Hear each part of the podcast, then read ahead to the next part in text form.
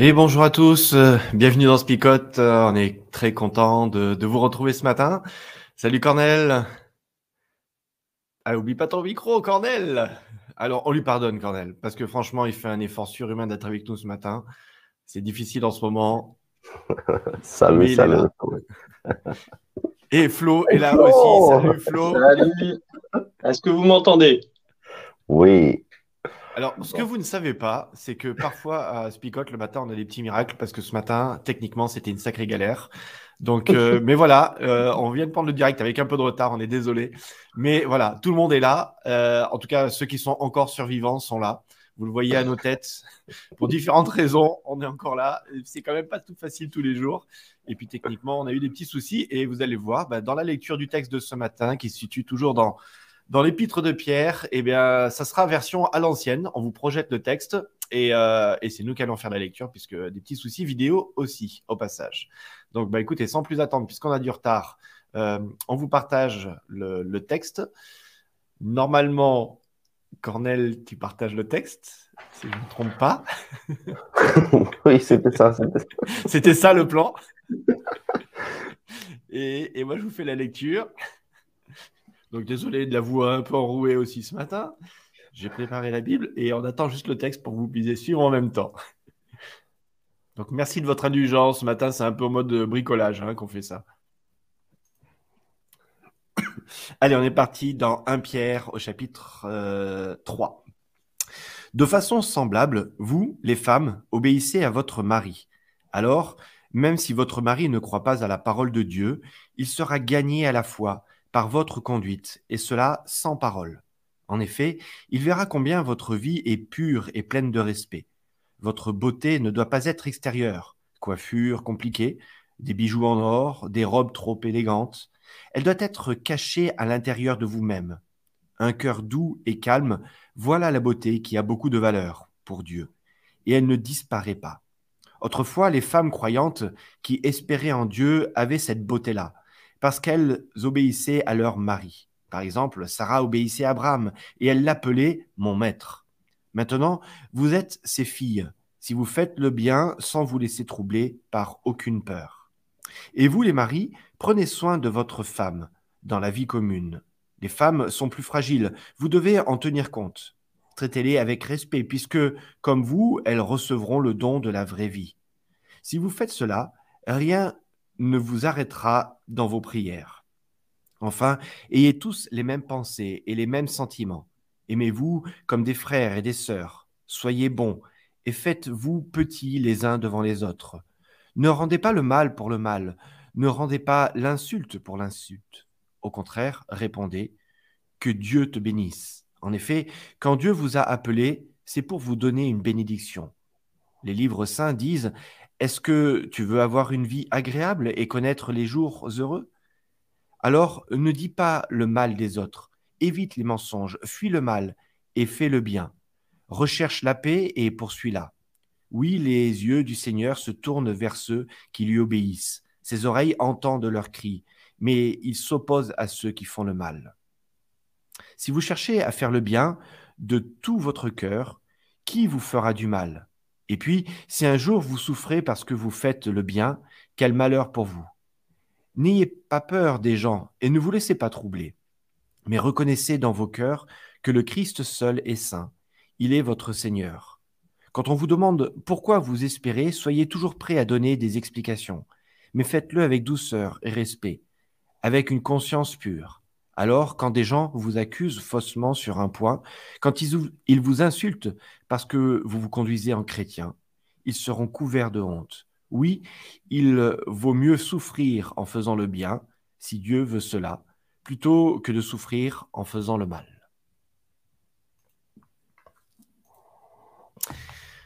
Voilà, un petit texte facile ce matin, hein, pour, euh, Bah, faire la, la petite, chan- la petite touche sur notre petit gâteau de Spicote ce matin un peu compliqué, hein, entre les problèmes techniques, les problèmes de santé. Cornel, t'as coupé ton micro quand tu tousses, je comprends pas pourquoi.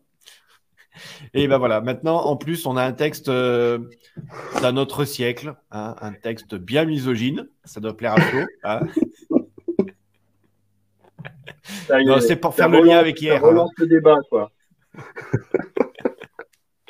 Non, je sais pas vous, mais euh, bon, c'est vrai qu'au XXIe siècle, lire ce texte-là, si on fait pas un tout petit peu d'effort de contextualisation, on est quand même un peu dans la galère. Euh, alors, ça peut plaire à certains, hein, peut-être, euh, qui nous écoutent. Ils disent Yes, enfin, enfin, l'homme reprend sa place. Et, et que la femme, oui, et la femme est faible. Donc là, on est d'accord, je ne fais que citer ce que je viens de lire. Euh, mais bon, on va faire un petit effort de contextualisation. hein. Donc là, on a besoin de l'aide de tout le monde. Ouais. Quand j'entendais le texte, je me disais, mais pourquoi aujourd'hui? Parce que, tu vois, euh, de ta bouche, les, les versets de Pierre, ce que Pierre il disait, ça paraissait comme que c'est ton, tes affirmations à toi. Je me disais, oh là là, flip. Ça y est, je vais passer aussi pour le misogyne, moi. Non, mais c'est Pierre. Et après, oui, euh, je sais pas, euh, il parle de la, même de la, beauté de la femme. euh, Et, et il laisse un peu comme conclusion que la beauté, c'est la beauté intérieure. Et la beauté de la femme, c'est l'obéissance.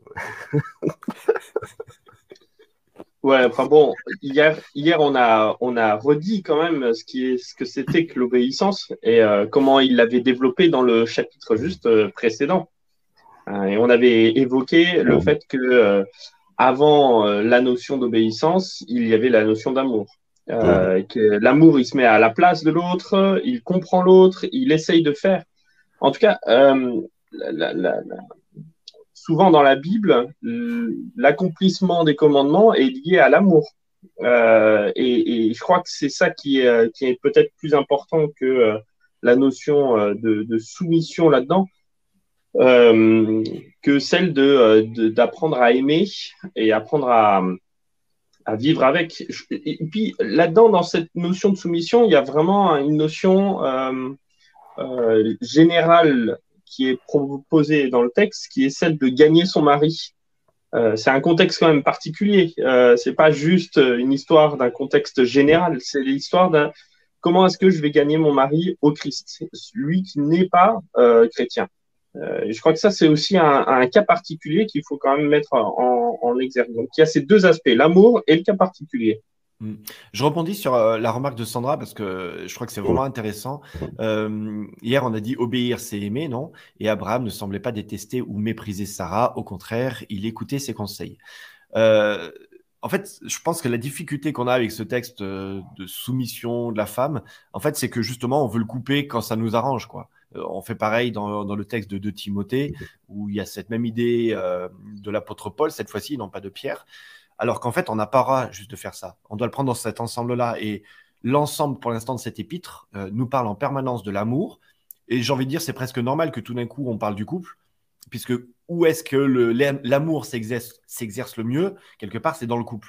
Et, euh, l'amour n'est pas dans une domination ici, mais elle est dans un respect. Et euh, bon, autant je, je rigolais un petit peu parce que bah voilà, là on nous parle de coiffure compliquée, de bijoux en or, de robes trop élégantes, mais je trouve qu'il y a quand même quelque chose finalement d'hyper euh, euh, d'hyper actuel.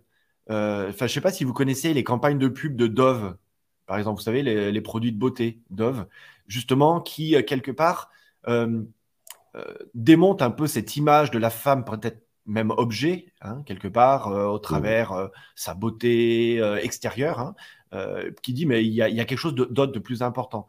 Alors, je pense pas que Pierre faisait allusion à ça pour l'instant, puisque c'est anachronique, mais euh, finalement, il y a quelque chose d'hyper moderne dans la parole de Pierre, euh, qui est pas en mode il faut pas porter de bijoux, il faut pas porter de robe. Alors là, gros débat aussi, euh, on va peut-être pas l'aborder ce matin, parce que sinon ça va partir en, cacahuète. Mais euh, juste de dire que finalement, tout n'est pas centré sur une beauté extérieure qui en fait serait tellement réducteur de la femme de dire qu'en fait, en gros, sois belle, coiffe-toi bien, euh, porte de beaux bijoux, euh, de belles robes, et puis on n'attend rien d'autre de toi. Alors que finalement, il y a une exigence de Pierre qui va bien au-delà d'un paraître, mais qui est quelque chose, une force intérieure, et qui n'est pas une force faiblesse, mais qui est une force qui va au-delà de, des apparences. Quoi. Et ça, je trouve ça super novateur, perso.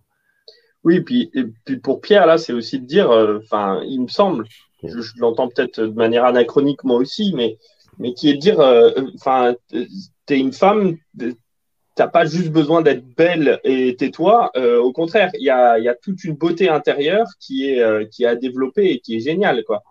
Donc moi, je, je trouve c'est aussi ça qu'il faut prendre, le, pendant, qui est de dire, ben, pour tout un chacun, pas que pour les femmes, mais de développer une beauté intérieure qui ne soit pas juste dans une notion de, ben, une femme, ça, ça peut pas être juste un, beau minois euh, et, un beau corps, quoi. Euh, et je crois que ça, c'est quand même novateur et enfin, assez important. Euh, et, je crois que ça, c'est ce qui est développé aussi dans le texte.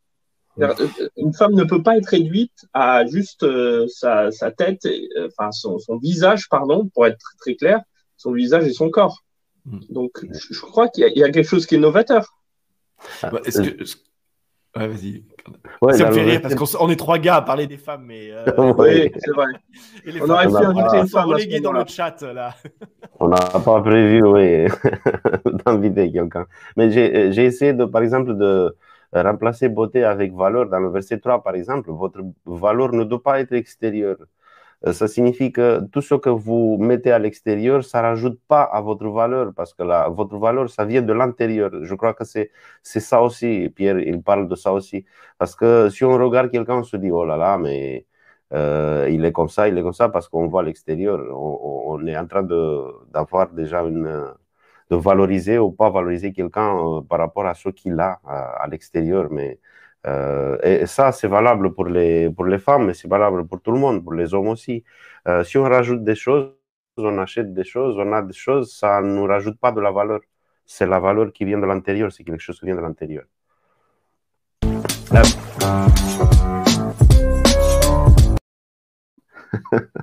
Ah, t'avais fait une pause, Cornel.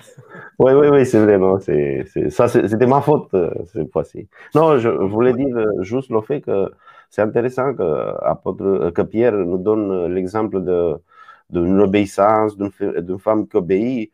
Il parle de l'obéissance de la femme et après il nous donne l'exemple de Sarah. Et on a eu déjà un commentaire que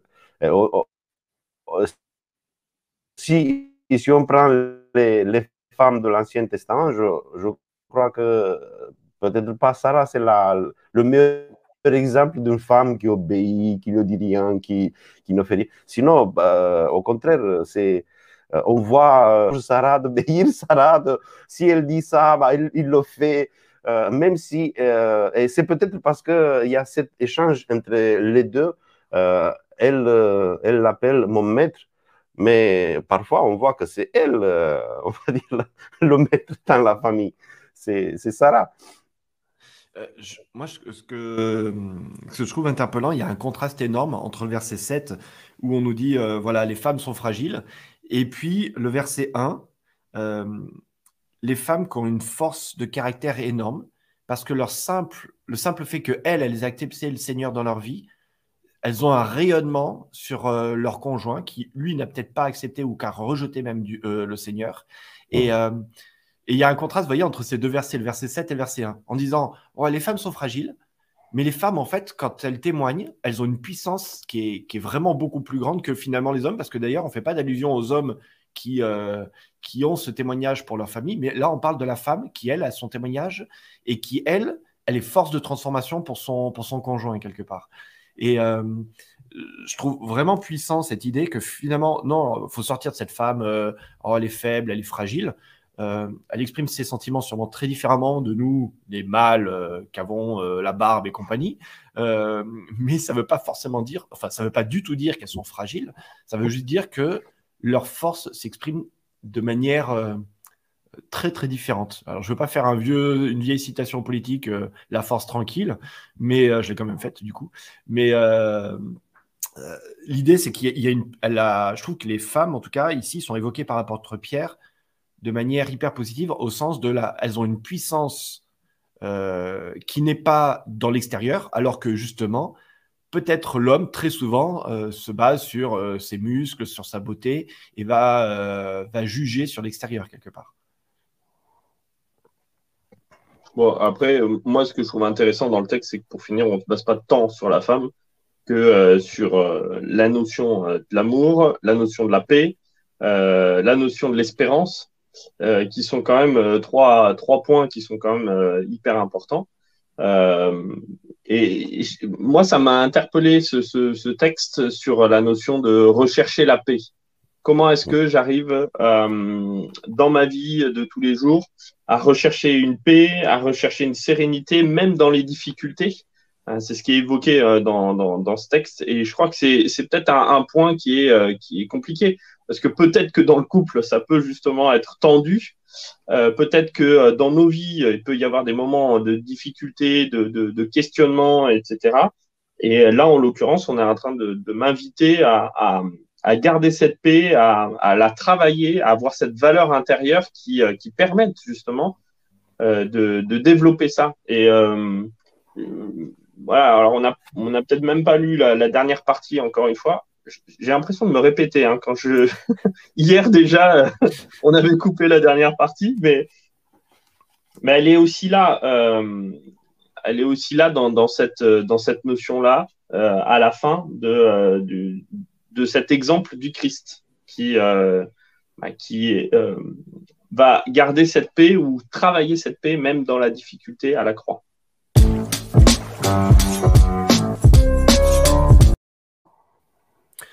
Ouais, tu es, déjà dans l'application Flow et euh, je vais complètement dans ton sens où finalement ce texte, il nous parle pas vraiment simplement du rapport de l'homme et de la femme, hein, il va beaucoup plus loin sur les difficultés qu'on rencontre dans notre, euh, dans notre vie de chrétien, dans notre témoignage. Euh, bon, là, on le voit, ok, dans, dans des couples qu'on dit mixtes, c'est-à-dire que l'un a accepté le Seigneur et l'autre pas forcément. Mais il y a aussi cette idée de, dans toute la deuxième partie de, de ce texte, des difficultés qu'on rencontre en fait dans, notre témoignage. Et, je je trouve vraiment beau, encore une fois, que ce soit Pierre, on l'a déjà dit euh, à plusieurs reprises cette semaine, mais que ce soit Pierre qui le dise. Euh, en gros, quand on vous agresse, euh, il répond, et là je suis au verset 9, que de répondre par que Dieu te bénisse. Tu te prends une gifle, que Dieu te bénisse. On t'insulte, réponds-lui que Dieu te bénisse. c'est de la provocation ou c'est sincère quoi? Et et je me dis, waouh, là, euh, Pierre, il a quand même fait, euh, lui, un parcours de vie extraordinaire, un, vrai changement radical pour qu'il en arrive à bénir ses ennemis, quoi. Et c'est pas, c'est pas de la parole en l'air, c'est du très concret, quoi. Ok, euh, ça c'est l'application du jour. Bénis, bénis ceux qui te frappent et qui t'insultent. Ça c'est presque un, parole choc, une parole choc. ouais. Garde-le pendant quelques secondes quand on arrive au parole choc. Mais euh, enfin, c'est c'est comme radical comme parole. Euh, la radicalité même du, euh, de Matthieu 5 que, qu'on retrouve là. Hein. Matthieu 5 qui dit aimez vos ennemis. est-ce que c'est pas là aussi dire du bien, bénir, c'est ça, hein, c'est littéralement dire du bien de quelqu'un. comment est-ce que j'arrive à dire du bien de ceux qui me tapent sur le système? Avec qui je suis en conflit. Euh, ça peut être des conflits familiaux, ça peut être des conflits euh, au boulot. Comment est-ce que j'arrive à être, euh, à dire une bénédiction, dire du bien de l'autre? Là, j'ai envie de dire, c'est carrément radical. Dans mes fibres, j'ai plus envie de faire le contraire. Et là, il y a une, application très très simple, très concrète. Comment est-ce que j'arrive à retenir ma langue pour dire des méchancetés? Mais au contraire dire du bien de l'autre et euh, peut-être aussi de, de, lui proposer une bénédiction du Seigneur. Quoi. Oui, parce que après Pierre, il, le dit, on, a été appelé pour, euh, pour être une bénédiction pour les autres, pas une, malédiction. Mais comme tu disais, Flo, c'est compliqué parfois. Mais ça dépend de, de, de, ce que je suis, parce que je me, je me dis, et je peux le faire d'une manière forcée, de dire que Dieu te bénisse, que Dieu te bénisse à droite et à gauche, partout. Mais il faut que, que ça vienne du cœur aussi, parce que si c'est que des, c'est que des paroles, c'est, c'est un peu de la provocation, comme, comme Philippe le disait avant. vois, il y a quelqu'un qui est en train de dire, oui, que Dieu te bénisse, oui. Mm. Mm. Je me rappelle, euh, il y avait un, un, un voisin qui, euh, qui ne saluait pas son voisin, mais l'autre voisin, il le saluait toujours, il disait, salut, euh, il y a, une autre qui, lui pose la question, mais pourquoi tu le salues? Ça, ça fait déjà quelque temps qu'il ne te répond pas. Laisse-le tranquille parce qu'il ne veut pas. Mais il dit, mais il ne va pas dicter comment je vais vivre ma vie. Si je veux saluer, ben je le fais parce que je, suis comme ça. Il va pas, les circonstances, ne vont pas me faire changer parce que je suis comme ça. Je crois que c'est un peu, un peu ça. Ouais, je suis une bénédiction, mais je le suis. Si je ne suis pas, bah, il faut que. Parce que Pierre, il a changé, c'est pour ça. Pierre, il a changé. Parce qu'il donnait des bénédictions avec l'épée avant, vous voyez C'est ça. Mais, euh, moi, je trouve génial, en fait, pour moi, c'est un petit peu le résumé euh, euh, de, de, ce texte-là, mais c'est le verset 17 qui dit Mieux vaut en effet souffrir en faisant le bien, si telle est la volonté de Dieu, qu'en faisant le mal. Alors, Pierre, il est en train de dire De toute façon, les amis, vous allez souffrir. vous n'allez pas l'éviter, c'est clair et net. Maintenant, peut-être que vous pouvez choisir la manière dont vous souffrez. Soit vous souffrez en faisant le mal, soit vous souffrez en faisant le bien. Et, euh, je trouve ça génial parce que euh, parce que c'est juste euh, comme tu disais, Cornel, et là je te rejoins. C'est-à-dire, c'est à vous, c'est vous qui êtes comment dire proactif dans cette dans cette notion-là. C'est-à-dire que c'est vous qui choisissez. c'est vous qui, qui, qui dictez comment est-ce que vous voulez être dans votre vie, sans subir, euh, mais en, choisissant euh, la manière dont vous pouvez euh, vivre votre vie. Et ça, je trouve ça génial parce que voilà, on, pense les choses un petit peu différemment quand même. Ouais, et puis juste avant le verset 17 que tu viens de citer, Flo, il y a cette idée que la manière dont on se comporte amènera naturellement une honte pour ceux qui nous accusent quelque part. C'est-à-dire que si on est dans la justice, si on fait les choses avec honnêteté, avec un élan du cœur, euh, oui, on va s'en prendre plein la gueule et oui, ça va nous faire mal et qu'on aura envie de se venger, mais faut pas. C'est mal, faut pas se venger. Mais le, fait justement de ne pas répondre par cette violence-là, automatiquement va se retourner contre celui qui accuse. C'est-à-dire que tu peux ne pas être d'accord avec quelqu'un, mais si la personne, euh, elle fait du mal à quelqu'un, en fait, le mal qu'elle produit euh, se retourne contre elle inévitablement. C'est dire, mais pourquoi tu fais ça? Même si je suis d'accord avec toi, mais t'as pas à lui faire du mal, quoi. Et, quelque part, c'est ça, ce verset, au verset 16, la honte va se retourner contre l'autre. Alors, il faut pas vivre non plus en mode j'attends la honte qui va te revenir dessus. Hein, euh, sinon, là, il n'y a pas le bien qui nous anime, on est d'accord. Mais euh, j'aime bien cette idée de se dire voilà, euh, en fait, ne rien faire, ne pas répondre, c'est une réponse qui fait que l'autre va se va s'auto-annuler. Je sais pas si c'est clair ou si c'est pas, c'est un peu bizarre comme ça, mais Mathieu dit justement euh, comme ça que ce sont des braises qu'il amasse au-dessus de sa tête. Mm. Euh, voilà. Quand vous avez des braises au-dessus de votre tête, au bout d'un moment, ça tombe. ça tombe dans le col, là, derrière, là. alors, euh, j'ai jamais fait avec les braises. J'ai ah fait ben, avec la neige déjà, et c'est pas très agréable. Alors, les braises, j'imagine. Après, je reviens sur l'exemple de Jésus qu'on a dans la dernière partie du chapitre. Euh, Jésus, quand il était sur la croix, par exemple, les premières paroles qu'il a dit quand il était sur la croix, c'était Dieu pardonne-leur, mon Père, parce qu'il ne s'adresse pas à Dieu, il s'adresse à son Père. Euh, Père, pardonne-leur. Il le fait, pourquoi il le fait? Parce que Jésus, il était comme ça. Il ne fait pas un effort là pour euh, démontrer quelque chose, parce qu'il n'y avait rien à démontrer, il était sur la croix, il était en train de mourir.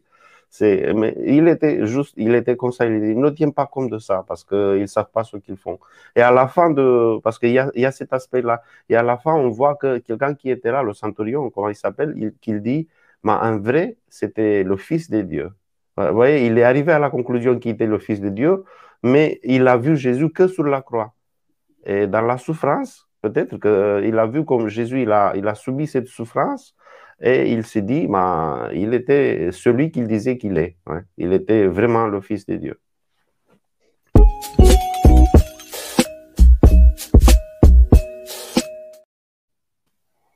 Bon, le petit jingle, c'est pour vous permettre de, préparer vos paroles choc. Donc, euh, le temps que nous vous partagions nos trois paroles choc, euh, Cornel et Flo, euh, eh bien, ça vous laisse le temps d'écrire vos paroles choc dans le chat.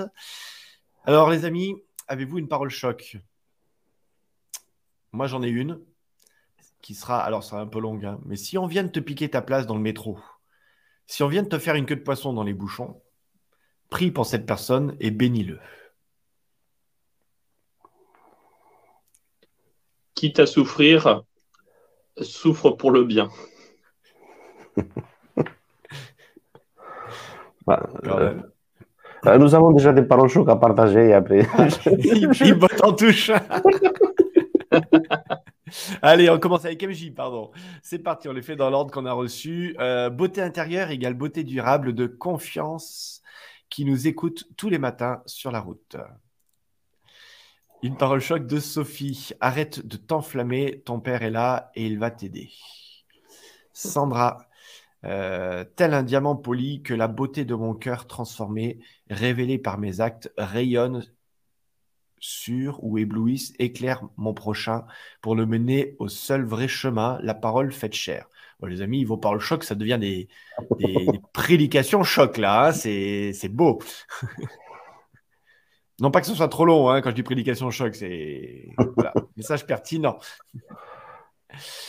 Alice nous partage aussi une parole choc. Cornel, dépêche-toi, tic-tac, il reste plus beaucoup de temps. Soyez sobres et nous brillerons en Jésus. Et Cornel, on se tourne vers toi maintenant. Oui, la, la paix dans ton cœur, c'est ta, ta vraie beauté. Allez, on en a une dernière de Jean Renaud. La souffrance renforce la foi. La foi est une bénédiction qui éclaire notre chemin du salut. Eh bien, écoutez, je vous propose que sur cette belle parole, ah. choc, euh, ben, nous puissions tout simplement prier avec euh, Flo ce matin. Allez, prions ensemble. Eh bien, Seigneur mon Dieu, je veux te remercier de, ce temps que nous avons pu passer ensemble. Je veux te demander vraiment de nous accompagner aujourd'hui. Tu sais qu'il peut y avoir des conflits, des euh, situations difficiles et tu les connais. Euh, que Seigneur, tu nous aides à, être euh, ces bénédictions et à bénir aussi ces personnes qui parfois nous voulons tant les maudire, mais bien Seigneur, tu nous invites à, être plutôt bénédiction qu'autre chose. Et euh, quitte à souffrir, Seigneur, bien euh, que nous puissions souffrir pour le bien. Alors, on n'est pas dans une souffrance, une volonté de se flageller, mais, euh, mais tu sais, Seigneur, que de toute façon, eh bien, tu nous invites à être actifs et à, chercher le bien dans notre vie. Alors que tu nous aides aujourd'hui à chercher ce bien pour tout le monde, même pour nos ennemis. Accompagne-nous dans cette journée-là et permets-nous de, de, le vivre euh, pleinement et concrètement. C'est ce que je te demande au nom de ton Fils Jésus. Amen.